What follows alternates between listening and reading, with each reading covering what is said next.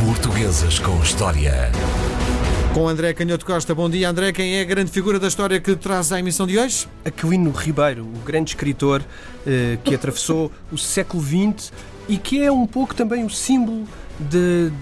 das turbulências políticas do século XX português. Ele nasceu em 1885, eh, ainda no período da monarquia constitucional, numa pequena aldeia perto de Sernancelho e, e, cresceu nesse mundo uh, rural ainda muito subdesenvolvido, muito marcado pelo trabalho no campo, muito marcado pelo, pelo arcaísmo em cujo relógio da igreja uh, ainda marcava o tempo e não o relógio uh, industrial com horários mecanizados e ligados à vida das cidades. E portanto, os pais dele, como acontecia com muitas destas crianças que revelavam uma inteligência acima da média nesse Portugal eh, subdesenvolvido,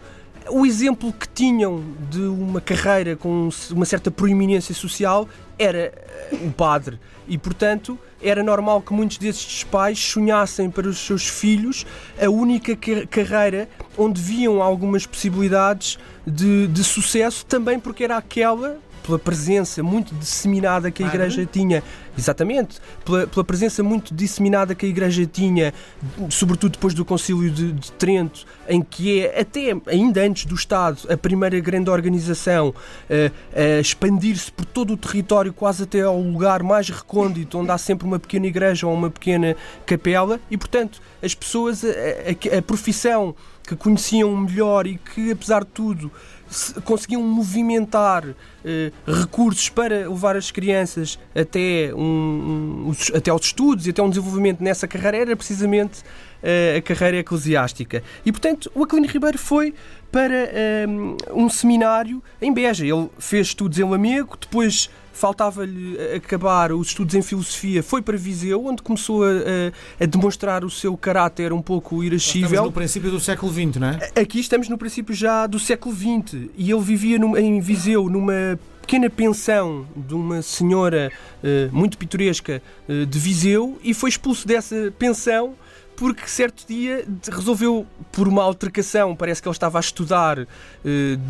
descalço por causa do calor, e apareceu o filho que era padre dessa, dessa senhora e com quem já havia um certo atrito e, e, e terá pisado o Aquilino Ribeiro. O Aquilino Ribeiro, já um pouco farto de ser gozado Não foi filho, de modas, não é? Não foi de modas, já um pouco farto de ser gozado pelo filho da dona da pensão, resolveu uh, resolver o problema com uma estalada e daí houve um grande, um grande banzé com os populares a chegarem. Ele acabou por ser expulso, foi para uma outra, para um outro quarto numa outra zona da cidade e acabou por ir para o Seminário de Beja, porque o Seminário de Beja tinha nessa, nessa época a fama de ser um, um seminário uh, um pouco mais liberal. O, uh, o Aquilino Ribeiro até uh, faz uma análise muito interessante que diz que talvez fosse por influência de, da religião moçárabe, que, que, como sabemos, os moçárabes que eram meio cristãos, meio. Estar no seminário era profissão? Não, não era, não era profissão no sentido em que eles tinham que cursar, era como fazer estudos superiores para serem formados em teologia e depois então ingressarem eh, numa, numa, numa posição eclesiástica ou serem eh, padres seculares ou até, no caso de terem alguma influência, conseguirem fazer uma carreira nas, nos diferentes cabidos das SES espalhadas pelo país. Mas eh, esse seminário de Beja tinha a fama de ser um seminário um pouco mais liberal, por ser no Alentejo, que era historicamente uma região, como todos sabemos, onde o cristianismo assumiu contornos muito, muito especiais e onde o Aquilino Ribeiro eh, vai passar um, um período eh, absolutamente fascinante eh, e ele conta essas peripécias e lembramos logo de um outro romance muito eh, simbólico do século XX português, A Manhã Submersa, do Virgílio Ferreira, eh, que, que retrata também esse período traumático, mas, mas muito importante na formação de, de, também desse grande escritor, neste caso no Seminário do Fundão. E a verdade é que o Aquilino Ribeiro, em Beja, retrata essas, essas aventuras e as, e as peripécias da própria vida uh, do seminário, para a qual ele não revelava uh, grande vontade uh, ou talento, e, e queixava-se muito, por exemplo, do facto do ecónomo, ou seja, o padre responsável pela organização financeira, pelo orçamento do seminário, ter enriquecido à conta do, do refeitório, onde ele dizia que se passava fome o ano inteiro, eh, precisamente para o Economy conseguir retirar uma parte do orçamento para seu próprio proveito. Bem, a verdade é que ele acaba naturalmente expulso do seminário de Beja, é recebido em festa pela classe média de Beja no Hotel Rocha e até se dá o primeiro episódio muito interessante eh, e daí eu chamar-lhe o Casa Nova, onde o, onde o Aquilino Ribeiro vai demonstrar, vai ser talvez um dos primeiros eh, escritores de, do século XX a ter uma relação com a sexualidade mais aberta e mais desempoeirada, também numa época em que às vezes é difícil compreender a, eh, a forma como, como a prostituição estava disseminada e até naturalizada nas cidades portuguesas. E a verdade é que quando ele é expulso do seminário, chega ao hotel, encontra uma rapariga escondida eh, no seu quarto, que no fundo era a partida que os, que os companheiros daquela classe média de Beja tinham organizado para o jovem seminarista acabado de expulsar. Entretanto, ele vem para Lisboa, falámos disso quando, eh, quando falámos também do rei Dom Carlos. Ele uh, é preso pela polícia nessa Lisboa revolucionária porque rebenta uma bomba no quarto do Aquilino Ribeiro. E, eventualmente não terá sido ele o responsável, terá sido um amigo que levou a bomba, mas a verdade é que ele acaba preso uh, ali numa, na, na esquadra do Caminho Novo, foge dessa, dessa esquadra da polícia e vai para Paris, onde casa com a alemã filha de um banqueiro. Entretanto,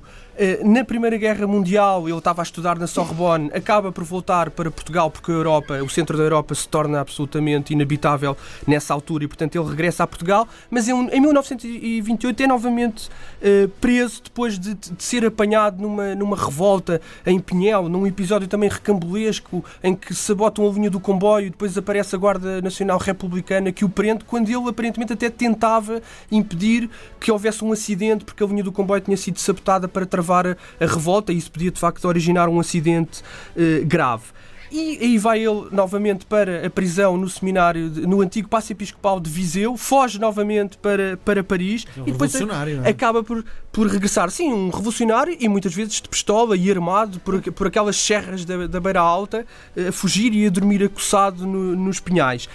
Terminar, falámos pouco da obra dele, talvez falemos noutro, noutro programa, mas terminar com, com uma canção muito interessante que é um pouco o símbolo do Aquilino Ribeiro e da sua linguagem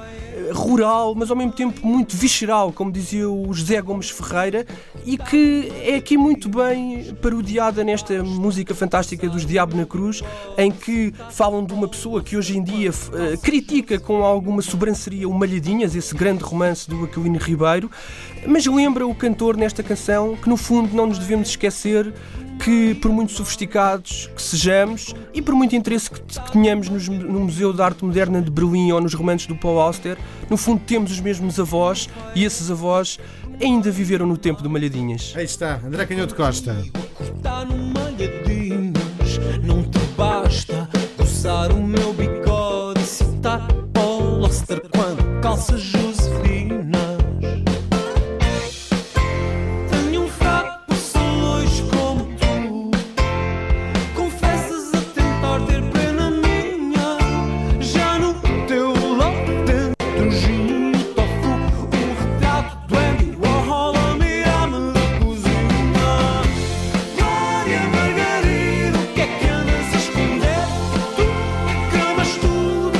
Para que saibam, eu sou completamente fã de Paul Auster.